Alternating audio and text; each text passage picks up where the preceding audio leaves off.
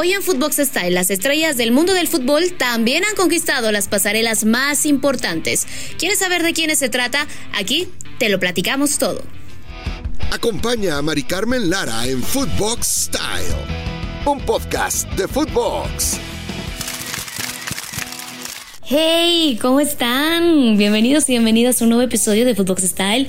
Soy Mari Carmen Lara y como siempre estoy feliz de tenerte aquí como cada semana.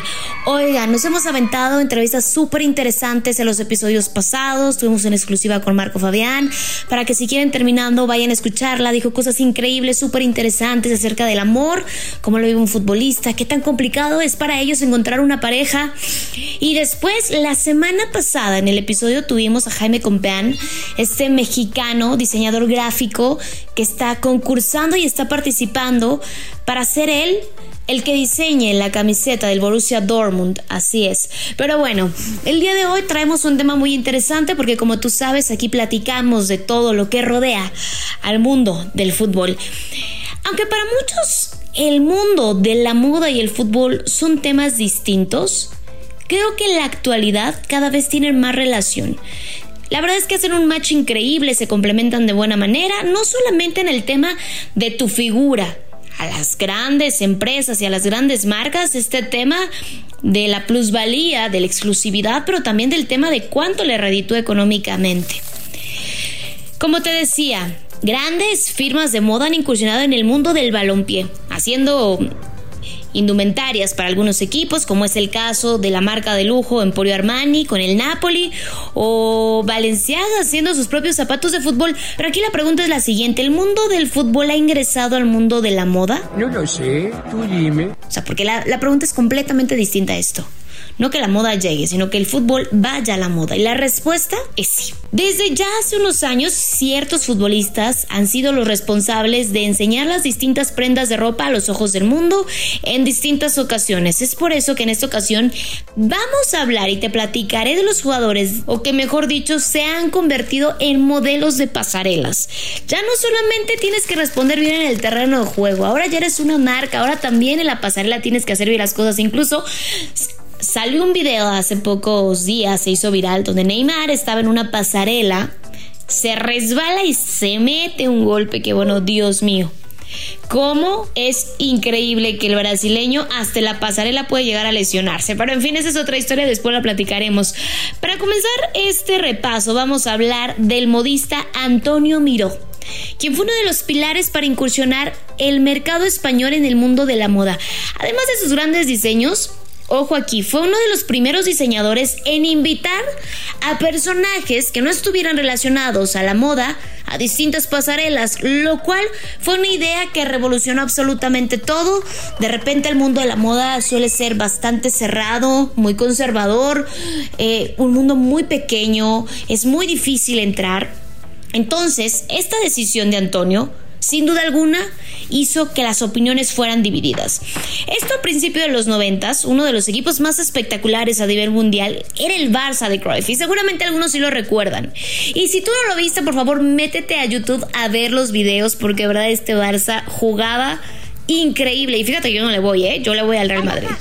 Uno de los líderes de este vestidor sin duda alguna era Pep Guardiola, el cual fue invitado por Miró para que participara en la famosa pasarela 080 de Barcelona. La idea fue un rotundo éxito, logrando abarcar un nuevo mercado para Antonio y haciendo que Pep se convirtiera en un ícono de la moda y elegancia bueno, como lo sigue siendo hoy en día, ¿no? La verdad es de que el porte que tiene, la clase que tiene este entrenador, tú lo ves y de verdad que dices increíble, impecable, de pies a cabeza. En el 2010, Haití se vio golpeado por un terremoto que dejó muertos y miles de afectados.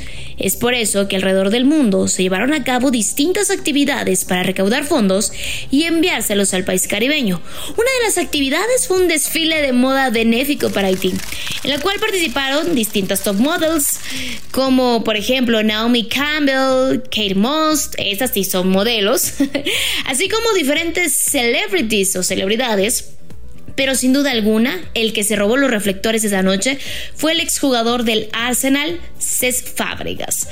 Para cerrar la pasarela, todos los personajes, incluidos Fábregas, salieron con camisetas benéficas creadas especialmente para la ocasión. Estas fueron diseñadas por Vivienne Westwood. Al final de la noche recaudó más de 1.2 millones de euros. En el mismo año, en el 2010, se celebró otro desfile benéfico, cuando el ex guardameta del Manchester City, Shay Given, organizó The Kids Moda 2010, evento celebrado por la Macmillan Cancer Support para recaudar fondos, esto en la lucha contra el cáncer de mama. En este desfile la verdad es que no faltaron las risas, mucho menos faltaron nuestros, uh, le podemos decir, mm, top models, entre comillas. Fueron Emmanuel Adebayor, Steven Ireland, Touré y nuestro Carlitos Tevez, el cual fue el MVP de la noche abriendo fila a sus compañeros y de igual manera saliendo en solitario a modelar, robándose los aplausos de todos los asistentes. Cuando Javier el Chicharito Hernández llegó al Manchester United, rápidamente se convirtió en uno de los favoritos de la afición. Es por eso que cuando la reconocida marca de relojes Hublot organizó su pasarela Art of Fashion en Nueva York, no dudaron ni un segundo en llevar al mexicano para lucir las mejores prendas y relojes de la marca suiza. En esta pasarela, de igual manera, participó el guardameta David Egea, así como también el portugués Nani, Michael Owen y Patrick Sevra. Y es que sin duda alguna los protagonistas de ese evento fueron los jugadores de los Red Devils, quienes se llevaron todas las ovaciones del público. La verdad es que aunque lo nieguen, al futbolista le encanta el reflector, le encanta ser el centro de atención, pero sobre todo vivimos un tiempo en el cual el jugador ya no vive en esta separación o en esta distancia. Ser jugador automáticamente ya parece que viene con este chip de, oye, necesito lucir bien, tengo que verme bien, ¿sabes? Y muchos lo hacen también a través de redes sociales. Pero bueno, continuamos con este podcast. Una marca de cervezas de origen madrileño a lo largo de los años ha querido crecer su mercado. Debido a esto, en el 2012, cuando se celebró la Mercedes-Benz Fashion Week, esta marca quiso decir presente en el mundo de la moda y realizó un desfile para homenajear al diseñador español Elio Benjamia. Y como modelos estuvieron presentes las leyendas madridistas Fernando Morientes, Rafael Martín y Luis Miguel Ramis. El desfile se llamó Mahau Collection 1960-2012 y esto fue un repaso por la evolución en el diseño en la moda española. El momento cumbre de la pasarela fue cuando los ex merengues salieron a escena luciendo un elegante traje negro que robó más de un suspiro a todas las mujeres que estaban presentes. Vámonos un poquito más a la actualidad. Paulo Dybala es uno de los mejores jugadores que sin duda alguna tienen en Italia y aunque hay estos rumores que si sale, que se queda, que si se va, bueno, esto no pasa nada. Su paso en la Juventus lo ha hecho un jugador histórico del club, pero a pesar de eso, su figura va más allá de las canchas y gracias a la buena imagen con la que cuenta el cordobés, distintas marcas han querido colaborar con él. En el 2018, cuando se llevó a cabo el Milan Fashion Week Men's, el cual es uno de los desfiles con mayor protagonismo a nivel mundial, la marca de lujo Dolce Gabbana invitó a Dybala para que luciera sus prendas y modelara ante el público que quedó cautivado con los dotes modelísticos de la joya. Es un papucho. Héctor Bellini es un jugador que se desempeña como lateral derecho. Durante muchos años, la verdad es que fue considerado como uno de los mayores prospectos dentro del balompié mundial, pero la realidad es que su nivel vino a la baja. No obstante, fue cedido al Betis y gracias a esto pudo recuperar un poco de este nivel, aunque para ser sinceros, el fútbol no es su verdadera pasión, sino la moda, como lo escuchan. Este amor por la moda lo dejó ver en sus redes sociales subiendo distintas fotografías donde se le ven distintos outfits espectaculares. Es por eso que Héctor ha participado en distintos desfiles de moda, teniendo mucho más éxito a tal grado de convertirse en el primer futbolista en desfilar para Louis Vuitton en la Fashion Week de París. Y para cerrar esta lista, no podíamos acabar este episodio sin hablar del máximo ícono de la moda en el fútbol. Y tú sabes quién es. Puedo adivinarlo, no me digas, no me digas, eh, no me digas, por favor, no me lo digas, no me lo digas. No, no es Alan Pulido.